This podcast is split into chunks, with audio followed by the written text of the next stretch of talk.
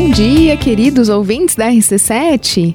Mais uma coluna aqui da Conecta Talentos e hoje com um tema super bacana. Então, quero te dar um excelente dia aí para você que está nos ouvindo e que bom que está nos ouvindo porque o tema está muito ligado à nossa realidade do dia a dia e eu tenho certeza que eu e os meus queridos convidados aqui vão poder dar muitos elementos sobre como lidar com conversas difíceis.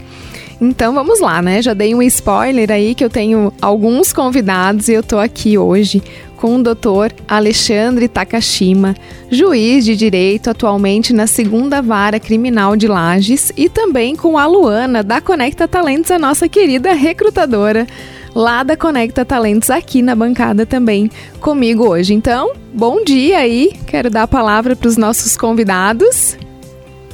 Bom dia, ouvintes da Rádio RC7. Prazer estar aqui sempre, né, Ana? Muito bom. E hoje muito bem acompanhada com uma pessoa que admiro demais, já ouvi algumas palestras e tenho um prazer de estar aqui com ele nesse momento. Hum, gratidão pelo convite. Ah, é um tema que mexe, mexe muito neste momento em que tenho tentado trabalhar essa questão do meu autoconhecimento, essa questão das minhas próprias violências. Então, falar sobre essas possibilidades, trocar essas histórias, eu acho que para mim é um aprendizado, é uma oportunidade ímpar. Gratidão. Nós que agradecemos a tua presença aqui, né? O teu tempo dedicado a compartilhar conhecimentos, experiências conosco que estamos na bancada, com o nosso querido ouvinte. Então vai ser muito rico, né? Porque seja na vida pessoal ou na profissional, a gente se depara com situações que são inesperadas, que são surpresas, né? Coisas às vezes que o outro faz e que a gente olha e diz, puxa vida, não esperava por isso, né? E no, nos deixa numa, numa situação em eu entendo de buscar compreender o que está acontecendo, né? Eu acho que isso é, é, é muito importante, entender o, o, contexto dessas situações. Então, eu quero deixar vocês bem à vontade aqui para a gente falar tanto no contexto de trabalho, que é o nosso. Uh, as nossas colunas são sempre bem direcionadas, né? Uh, até pela, pela Conecta trabalhar muito nesse ambiente profissional, tanto de empresas quanto com candidatos, né? E pessoas que estão aí no mercado de trabalho em busca de oportunidades, mas é como nós falávamos aqui em off, né? Esse tema é um tema que percorre todos os contextos, todas as áreas da nossa vida, né? E possivelmente esse autoconhecimento também que o Dr. Alexandre está trazendo é algo essencial para que a gente possa lidar com as, todas as situações da vida, né? E principalmente as difíceis. Então, dentro desse contexto, é possível doutor Alexandre, se preparar para uma conversa difícil? Eu tenho essa convicção, Ana. É, o meu espaço de trabalho, além de ser um espaço profissional, eu lido com violência doméstica. Então eu vivo diariamente tanto essa questão dos conflitos na área profissional quanto os conflitos dos relacionamentos parentais e relacionamentos afetivos. E vejo sim que, na verdade, é, é um aprendizado. Na verdade, nós aprendemos a viver em sociedade, nós aprendemos a ser seres sociais. E durante muito tempo eu achava que, na verdade, o conflito era algo negativo. Eu achava que não deveria existir conflito, mas estudando a comunicação não violenta, comecei a compreender que não, na verdade o conflito é natural de nós seres humanos. Termos ideias, posicionamentos diferentes. O que vai fazer diferença é a forma que nós vamos transformar esses conflitos. Se vai ser de uma forma respeitosa, dialogada ou de uma forma violenta. E por isso que eu falo muito desse meu autoconhecimento. Como é que eu lido com as minhas emoções? Como é que eu identifico as minhas emoções e como é que eu consigo construir pontes ao invés de muros através desses conflitos. Eu acho que todo mundo vivenciou a questão das últimas eleições presidenciais. Nós tínhamos pessoas que eram simpáticas ao candidato Lula e ao candidato Bolsonaro. Isso é natural, isso faz parte da democracia. Achar que todo mundo vai pensar da mesma forma, isso que é um pouco de loucura. Então, aceitar as diferenças de ideias, de opiniões, eu acho que é, essa é a grande construção. E sim, acredito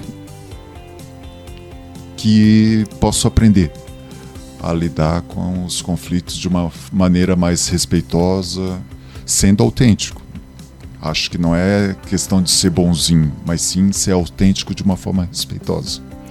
É, nesse sentido, me vem à mente assim, é saber expressar o que sente, né? Ser autêntico, é, é trazer esse, essa forma como eu estou, de forma respeitosa, né? Se, poder se posicionar também, né?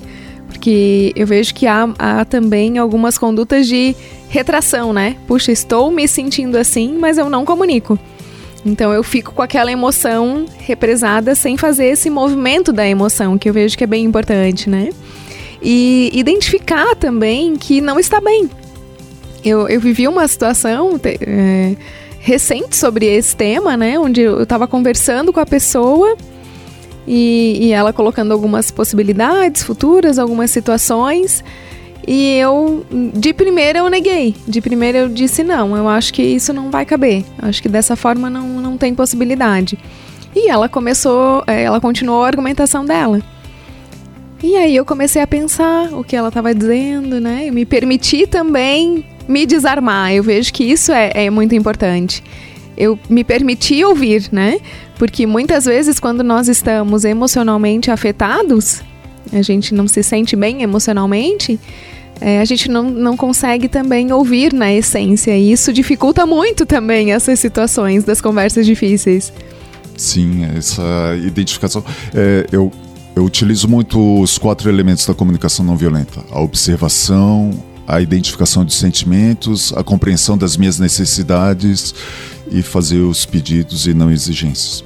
E quando você fala dessa questão do observar, compreender o que, que o outro está expressando, eu acho que essa esse é o objetivo maior. É por que, que você está utilizando a comunicação não violenta? O que, que, que tipo de conexão você está querendo criar com essa pessoa? Eu acho que passa muito por essa o que que você deseja dentro dos seus diálogos, dentro das suas relações.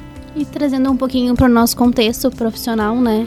E a gente sempre fala e bate o martelo no, né, no poder da liderança com essas pessoas, né? E com esses liderados e com o ambiente de trabalho em si, como é importante o líder ter esse autoconhecimento e essa visão, né? Praticar a, a comunicação não violenta, se conhecer, se autoconhecer, né? Que o doutor também já trouxe. É, então são pontos que a gente vive batendo aqui o martelo, né, Ana? Todas as conversas que a gente traz, a gente sempre fala o poder da liderança e como a gente precisa identificar esses pontos em nós, enquanto líderes, para poder transmitir esse conhecimento e fazer com que a equipe trabalhe de uma maneira mais é, aberta também a ouvir essas, a ter essas conversas e que ele consiga ter esses momentos porque é uma troca, né? Quando a gente fala em conversas difíceis, a gente tem a pessoa que vai fazer, que, né, liderar essa conversa, que também é um desafio, né? E também temos a outra pessoa que vai ouvir. Então tem que ter uma troca e a gente entender o que, que a gente quer com essa conversa, né? Para que haja um resultado. Exato, o objetivo é sempre conciliação, né? Na minha visão, mas nem sempre emocionalmente a gente consegue atingir isso, né? Justamente por essa dificuldade de, de se compreender e de compreender o outro, ou estar realmente na defensiva, né? Então, enquanto líderes, a vulnerabilidade ela também é um grande poder, né? Porque o líder ele precisa é, fazer, construir essas pontes, né, para atingir resultados. Só que se ele se colocar de uma forma muito, é, de forma muito hierárquica acima do seu liderado, essa ponte fica difícil, né? Então, é tranquilamente compreensível e inclusive saudável para os relacionamentos, muitas vezes a gente dá um passo para trás. Uhum. Né? E ouvir também o ponto de vista do outro, independente da, da posição, independente se é liderado, se é líder, se é pai ou mãe, porque tem isso também, né?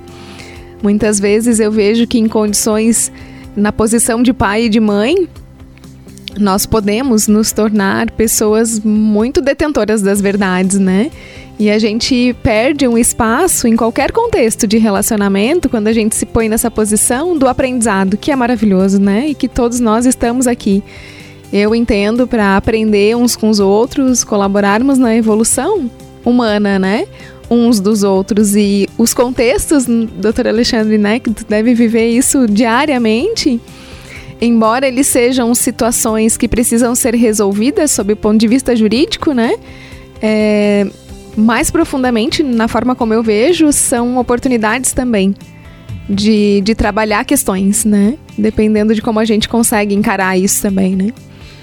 Eu vejo muito nessa questão do meu autoconhecimento que para eu ter bons diálogos eu preciso ter tempo de qualidade para escuta que foi o que eu aprendi na prática. Assim, é...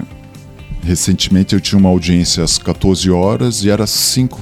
Faltava 5 minutos para a audiência, daí surgiu uma pessoa para conversar comigo e eu percebi que na verdade a pessoa falava e eu estava com a cabeça na sala de audiência. Eu estava me preparando para a sala de audiência. Eu não estava conseguindo me focar no que a pessoa estava falando. Daí quando eu me deu esse estalo, essa percepção, daí eu falei para a pessoa: olha, desculpa, eu tenho um compromisso, uma audiência agora, daqui a cinco minutos. Eu, eu preciso me preparar para essa audiência e eu fico ansioso no sentido de não não estar tá conseguindo te dar o tempo necessário para eu poder te ouvir com qualidade. Daí eu expliquei essa questão da, da minha ansiedade, do meu sentimento, da minha necessidade. Eu precisaria de mais tempo, de qualidade para poder te ouvir de uma forma melhor. E fiz o pedido: olha, será que a gente poderia agendar um, um outro horário um, que eu pudesse te ouvir com calma e de prestar atenção mesmo no que. E eu, naquela ansiedade, assim, meu, será que ela vai ficar triste, vai ficar braba com, a, com o meu pedido? E ela foi super compreensiva. Ela falou: Nossa, desculpa, podemos sim, com certeza, marcar, e daí agendamos. E daí eu vi que, na verdade, toda a angústia estava só na minha cabeça. Na verdade, eu estava criando todo um estresse um para mim, quando na verdade eu só precisava ser sincero e fazer o pedido, explicar a situação. Então, o que eu tenho percebido é que muitas vezes eu mesmo crio essas situações de estresse, de angústia para mim, quando na verdade eu precisava sim aprender a dialogar. Mas uma das coisas que eu aprendi é que para mim, a, a, questão da comunicação não violenta, a questão de diálogos respeitosos, eu preciso necessariamente de tempo de qualidade para fazer isso. Eu tenho que, eu não vou conseguir fazer um bom diálogo num curto espaço de tempo. Então eu tenho me organizado nesse sentido, compreendido que essa é uma necessidade minha. Mas vejo que para mim quando eu penso em boas pessoas que me escutaram, me acolheram bem, eu sempre vejo essa questão. Elas tiveram tempo para me escutar. Elas estavam presentes naquele momento enquanto eu estava conversando. E são esses elementos que eu tenho tentado resgatar para as minhas conversas. E desafiador demais, né? Porque o, o tempo está sempre, parece que pressionando a gente em todos os momentos, né? E o que eu entendi que você trouxe também, que talvez seja um elemento muito interessante, é que se a gente tiver uma gestão do nosso tempo de uma maneira mais, digamos assim, administrada, né, ou de uma forma mais tranquila, a gente pode evitar de se colocar em situações difíceis, inclusive, né? Ou talvez o que seria uma situação difícil no momento de uma troca, com pouco tempo, com mais tempo, aquela situação, aquela circunstância, aquele contexto poderia ser resolvido com muito mais tranquilidade, clareza, leveza, sem criar outros tipos de situações, né? Isso para mim ficou bem marcado, até porque eu, eu assim trabalho bastante nessa questão do tempo, eu tenho dificuldades no gerenciamento do tempo, né? Então, isso para mim tá toda hora me, me puxando. Olha isso, olha essa agenda, né? Hoje de manhã mesmo aconteceu um fato, que a pessoa me ligou, eu preciso do teu tempo tal dia e tal horário. Eu, olha, eu precisava constar minha agenda, eu a princípio eu acho que eu não consigo. Mas à tarde eu tô, eu tô mais livre, eu tô mais tranquila. Pode ser à tarde? Não, não pode. Tem que ser. Daí me deu uma outra sugestão de manhã, que era o dia, é, o horário que ela já tinha me sugerido, o período da manhã que ela já tinha me sugerido, né? Então é isso. E, e o assunto é importante. E eu preciso de tempo para cuidar disso, né? Então, essa organização também é algo interessante de pensar. Muito bom. E aí a gente está falando também, às vezes, de situações difíceis que acontecem naquele momento numa circunstância. Mas existem as situações difíceis em que a gente está vivendo isso, né? E aí, essa abordagem, doutora Alexandre, essa abordagem de, opa, tenho um tema difícil para lidar, difícil para mim, difícil para a pessoa. Como é que eu posso construir internamente uma abordagem para lidar com essa situação? Eu, assim, até esqueci de falar no início, mas assim, é, tudo que eu vou falar é da minha experiência. Né? É, fiquem bem à vontade de acolher se fizer sentido. Se não fizer sentido também, tá tudo certo. E, mas eu são relatos biográficos, é a minha história em relação a, ao que eu estou vivendo, em relação a conflitos, comunicação não violenta. Mas eu tenho trabalhado muito dessa questão, dessa necessidade de. A ideia do respeito, enquanto você estava falando, eu estava pensando, não, é, o respeito passa também, não só o respeito ao outro, ao, ao próprio respeito, o auto-respeito. Então, quando eu falo de tempo, de qualidade, eu estou também me respeitando nessa questão das minhas necessidades. Mas os diálogos difíceis, sim, vão ocorrer em todas as situações, tanto profissionais quanto é, familiares. E essa compreensão, uma das coisas que eu tenho compreendido também é, além de ser autêntico e respeitoso simultaneamente, nessa questão da, da sinceridade, mas de uma forma respeitosa, mas também é essa questão de uma construção dessa possibilidade de diálogos e eu tenho partido por uma ideia realmente de pedidos. Sempre dando a, ao interlocutor essa possibilidade de escolhas. A, a questão da exigência parece meio estranho eu da área jurídica como magistrado dizendo que as pessoas têm escolhas, mas sim, até na é, é uma das coisas que eu tenho colocado inclusive em sala de audiência, olha, você tem a possibilidade dessas escolhas. Fica ao teu critério se você vai querer falar, se você não vai querer falar, se esse é o teu momento que você acha importante falar, ou se você não quiser falar também, tá tudo bem. São escolhas que eu acabo colocando em forma de pedidos e não de exigências. Mas é desafiador, assim, é, Agora estamos conversando de uma maneira tranquila, de uma maneira respeitosa, mas inclusive eu tenho compreendido que tem momentos em que os diálogos são racionais. Nesse momento nós estamos conversando racionalmente. E tem momentos que os diálogos são emocionais. Seria estranho alguém chegar para mim e falar: "Ô, oh, Takashima, hoje eu tô triste, faleceu faleceu a minha sogra e de repente eu falo para essa pessoa: todas as pessoas morrem. Tipo, uma fala super racional no momento emocional. Uhum. Então eu tenho compreendido que sim, existem formas de diálogo também. Não adianta você falar de uma forma racional no momento que a pessoa está emocional. Você tem que acolher aquela, aquele momento da fala emocional daquela pessoa e depois no momento adequado, falar a fala racional. Então, o que eu tenho descoberto também e aprendido é justamente aprender que tipo de fala, que tipo de diálogo aquele momento exige e também esse tempo de qualidade para esses diálogos difíceis. Mas sim, os diálogos são importantes, mesmo os diálogos difíceis. Eu acredito que essa postura mais amigável, né, de ouvir, de ter esse tempo como a gente comentou, né? É, de poder ouvir de fato aquela pessoa e entender os motivos que levaram, é, ver que de que maneira a gente pode ajudar também, né? Porque não adianta a gente pensando no contexto organizacional, nós darmos aí um feedback de melhoria, né, Ana?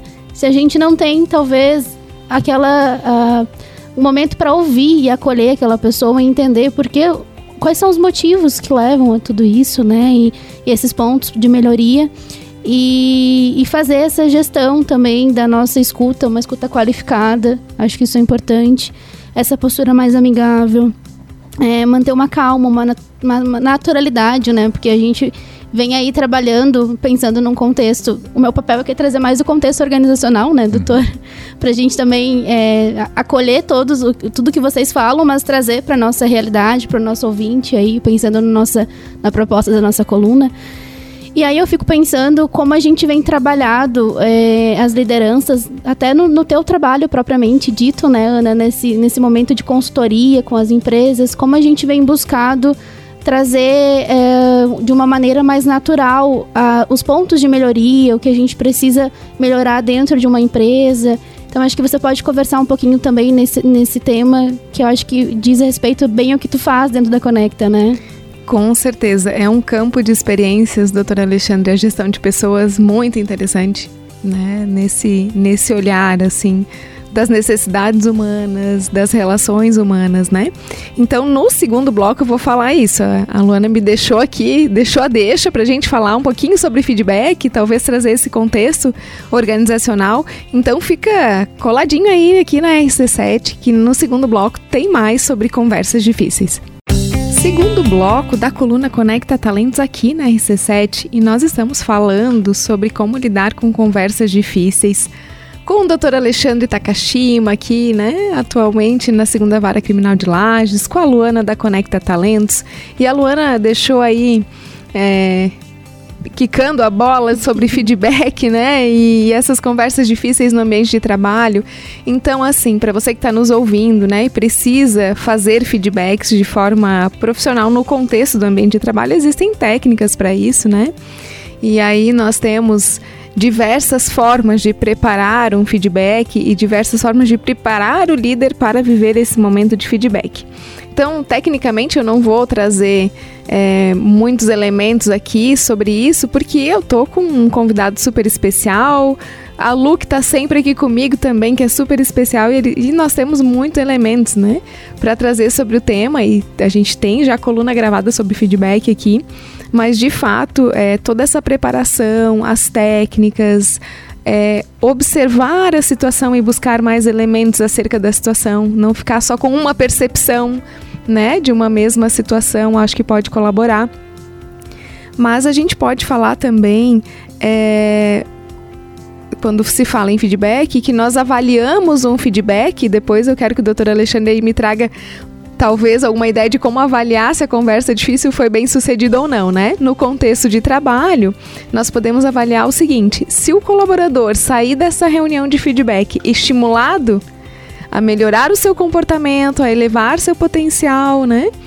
Significa que ele compreendeu recebeu elementos para que ele pudesse visualizar que isso é possível, ou ele mesmo trouxe elementos de como fazer essa alteração, esse alinhamento que é necessário para a entrega de resultado e ele sai bem, né? Quando ele sai meio tristonho, cabisbaixo, né, se sentindo talvez incapaz ou inferiorizado em algum momento, é, esse sentimento, essa sensação interna não nos estimula a entregar o nosso melhor, né? Então, um termômetro lá no ambiente, no contexto de trabalho, doutor Alexandre, é esse e Luana, né, que a gente está trocando, é isso. Se a pessoa sair legal, bem, estimulada a, a, a desempenhar melhor, foi positivo. Se a pessoa sair meio tristonha, talvez não tenha sido. É, eu trabalho junto com a segunda vara criminal e um coletivo, nós trabalhamos com grupos reflexivos de homens autores de violência. E nós temos muita dificuldade, assim, é, sim, o ser humano tem a, a, a, sua autonomia em relação ao que vai fazer com o que recebe. Então nós temos essa ideia. É, dentro dos grupos reflexivos, nós temos é, metas em relação ao o que nós vamos repassar para esses homens. Mas o que esses homens vão fazer com relação a essas informações é, fica a critério deles. Então, dentro dessa ideia de avaliação, de feedback, é, nós sempre trabalhamos com uma ideia de conversas francas e justamente que eles possam fazer essa análise, essa autoanálise. É, o que eu sempre gosto é quando eles saem reflexivos, na verdade. É, na ideia, olha, eu não tenho a resposta neste exato momento, mas eu estou pensando sobre o que eu fiz e o que, que eu posso transformar. Essa ideia de eu tenho essa autorresponsabilidade de fazer as minhas escolhas e ver qual caminho eu vou percorrer. Então, eu acho que dentro dessa ideia de gestão, essa ideia de feedback, essa ideia de avaliação, nós trabalhamos muito com essa questão do respeito, essa autonomia de vontade de cada um dos seres humanos, mas sempre dessa ideia, de uma forma respeitosa, tentar trazer elementos para que essa, essa pessoa possa fazer essa autorresponsabilização, essa autocompreensão de que todas as minhas escolhas têm as consequências e que efetivamente nós possamos dar ferramentas, instrumentos para que essa pessoa possa fazer boas escolhas. Mas sempre nessa questão, eu, repetindo, a minha história, uhum. mais do que exigências, eu tenho feito, são pedidos. E para fins de compreensão dessa questão de será que nós estamos nos comunicando bem? Será que eu estou conseguindo me comunicar bem? Eu tenho trazido para minha sala de audiência, assim, essa questão. É, a palavra em português é, eu não sei porque eu não gosto muito dessa expressão, do conceito paráfrase, mas a repetição do que a pessoa falou. Seja promotor, promotora, advogado, advogada, parte, testemunha, vítima, todo mundo. Eu tenho utilizado a paráfrase no sentido: será que eu compreendi direito o que você me falou? Eu repito o que eu compreendi. Pelo que entendi, a senhora está se sentindo segura e não precisa de medida protetiva de urgência. É isso? Eu dou a possibilidade da pessoa dizer sim ou não ou realmente corrigir a informação que eu entendi equivocado. Então eu tenho utilizado muito essa, essas ferramentas, tanto a questão da paráfrase quanto essa questão dessa avaliação. A, a avaliação eu acho fundamental. Inclusive, é, é um dos pontos que nós estamos tentando evoluir dentro dos grupos reflexivos, dentro da justiça restaurativa, é essa ideia se efetivamente nós estamos conseguindo atingir os objetivos que nós estamos propondo. E quem pode dar essas informações é justamente a, a pessoa e tem, tem sido positivo assim dentro dessa construção, dentro dessa, dessa minha caminhada em relação à melhoria da comunicação. Fantástico, porque essa técnica é maravilhosa, né? Enquanto você falava, eu estava refletindo aqui. É, permite duas coisas diferentes, né? É, primeiro, eu perceber se a forma, o que a mensagem que a pessoa está passando é o que de fato eu estou compreendendo, ou seja, eu estou dando o significado correto àquilo que a pessoa está dizendo. E, e também eu permito que a pessoa se ouça. Porque se for o significado, sim, é isso mesmo que você está falando, de, de alguma certa forma ela está se ouvindo novamente e ela está refletindo de novo sobre o que ela está falando. Isso permite também que ela, digamos, dê um passo atrás quando ela percebe talvez que essa forma de se colocar não seja melhor ou que não esteja atendendo de fato a intenção que ela quer com essa conversa, né? Então, achei maravilhoso essa técnica da paráfrase, né? Ou recapitulação, pode ser, né? É, a gente usa algumas estratégias de coaching também no trabalho de gestão de pessoas e uma dessas estratégias é recapitulação com ressignificação. Uhum. Então, que está muito próximo disso, né? E que realmente é um elemento fantástico. É, eu fico pensando, né, uh, no nosso contexto atualmente também, né? Uh, e pensando no nosso contexto, o que, que a gente consegue fazer disso tudo que o doutor trouxe, que a Ana trouxe. E aí pensei muito na avaliação de desempenho, né? E nessas.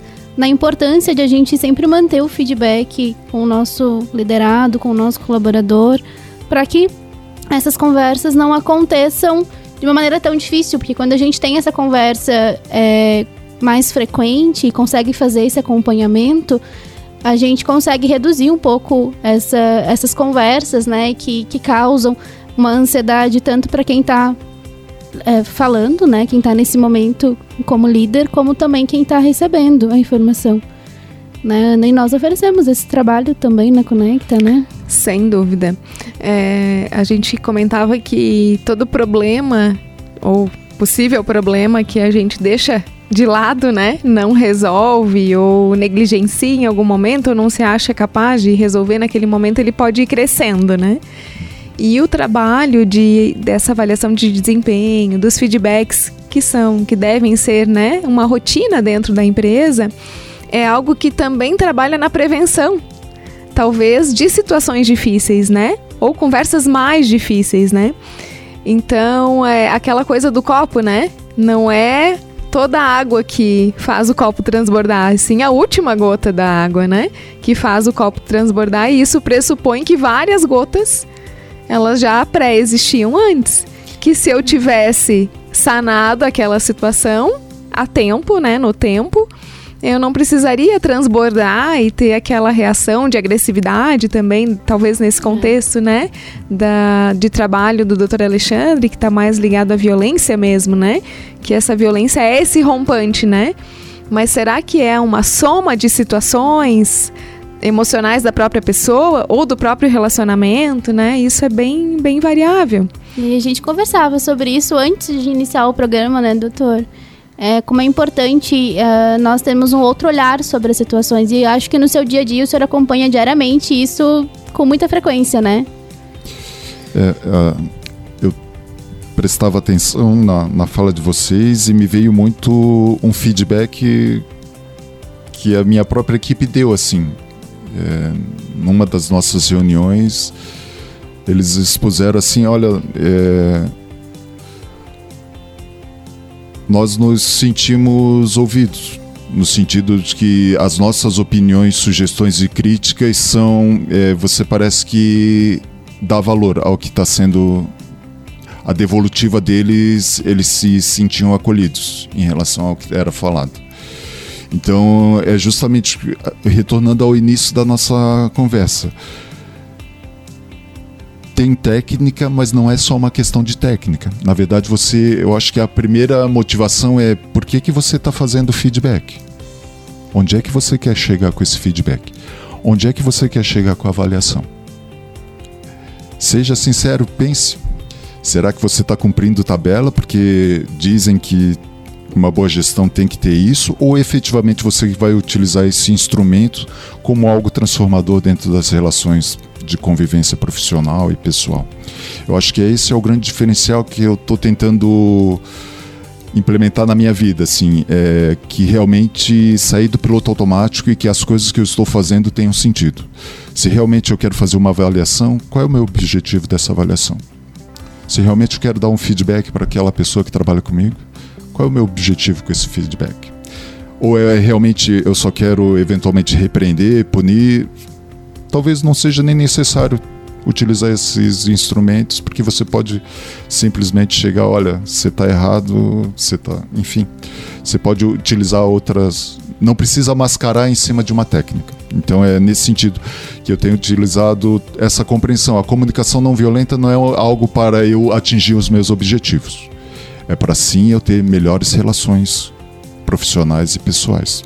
Então eu acho que o primeiro passo de todo essa caminhada em relação a, a conversas difíceis, a essas questões de conflito é o que eu quero em relação a minhas relações pessoais e profissionais. Essa reflexão é essencial, né? Mais do que qualquer técnica, eu vejo que esse passo de parada e construção desse objetivo, mas não de um objetivo quero que o colaborador faça aquilo, né? Uma construção de um objetivo que traz talvez uma reflexão sobre um comportamento que não está legal, que traz um objetivo de construir uma relação mais saudável, né? O que, que eu quero com isso, né? E aí o como, as técnicas, tudo isso vem depois. Vem antes é eu, ser humano, né? Essa vontade de construir, de levar essa oportunidade de evolução para uma relação, essa oportunidade de conciliação, porque essa, essa parte é a parte mais difícil de ter, né? Técnicas, a gente vai na internet aí, para você que está nos ouvindo, né? Quero aprender sobre técnicas, é tranquilo, né? Mas quando a gente é, está inteiro ali, humano, com o coração e com esse querer puro, eu vejo, sabe? É, acho que a gente está falando disso, né? É um querer puro, a, aquela intenção pura, né? É, do bem, de levar o bem, de construir para o bem, né? Isso faz total diferença. Talvez até a técnica, né, seja o segundo plano, mas o primeiro plano é esse, né? É, e a questão, por exemplo, os grupos reflexivos. Nós começamos em 2019, já já passaram, estão passando aproximadamente 80 homens. Desses 80 homens, são 10 encontros semanais de duas horas e meia cada encontro a três horas. Então são 30 horas que nós temos de diálogo com, com esses homens, autores de violência doméstica. Desses 80 homens, um voltou a praticar violência doméstica. Os dados estatísticos de reincidência fora grupo reflexivo é entre 60% e 70%. Nossa, é muito grande. Dos grupos reflexivos, Sim. até agora, nessa questão de uma construção de diálogo, os resultados têm sido muito mais positivos. Então, o que eu tenho sentido é que, mais do que punição, sim, para alguns homens vai funcionar. Eles vão mudar o comportamento através da punição mas eu tenho visto que mais do que punição, diálogos são mais construtivos na questão da mudança de comportamentos e reflexão em relação às atitudes das pessoas. E eu tenho, a partir disso, tentado sim criar mais diálogos do que tão somente punições. Eu acho que a, a punição sim faz parte, mas que a punição não seja a única ferramenta disponível para as nossas relações. Eu acho que ela pode sim, em algumas necessidades, ser o último recurso, mas que o diálogo talvez possa virar do que castigos, repreensões, acho que diálogos são mais construtivos. Maravilhoso. Doutor Alexandre, não tem como não falar isso agora, nesse momento, né? Como nós precisaríamos mais dessa postura de olhar para as coisas dentro da justiça, né? O quanto isso seria, de fato, uma ferramenta para que a gente construa uma sociedade melhor, né? Onde as leis elas possam nos nortear, né? Para uma conduta, mas que essa consciência mesmo individual, né, seja a principal norteadora para uma boa conduta, né? Então é maravilhoso esse trabalho. Esse, esse teu dado estatístico aí é, é sensacional, é incrível. Então acho que nós, como sociedade, temos que lhe agradecer por esse trabalho e todo, todas as pessoas que estão envolvidas, direta ou indiretamente, nesse trabalho, né? Porque de fato é assim que a gente vai conseguir transformar o mundo. Não, não existe outra forma, né? Não existe formas diferentes de fazer a mudança acontecer se não for a partir do próprio indivíduo mudar, né? E essa mudança é a partir da tomada de consciência. Puxa vida, de fato, olha, eu acho que aqui eu tô tô pecando, vou encontrar formas de melhorar essa conduta, como, né? Mas a consciência eu vejo que ela é ou até mais do que a metade do caminho para que isso de fato aconteça, né? E é assim que a gente pode viver no mundo melhor, afinal, né? Não existe outra forma e contar contigo aqui, né, na nossa região, na nossa sociedade, atendendo com tanto acolhimento e cuidado essas situações que de fato são muito desafiadoras, é maravilhoso. Eu te agradeço em nome de todo mundo que está nos ouvindo, porque é, alguém em algum momento e já sofreu sobre isso, né?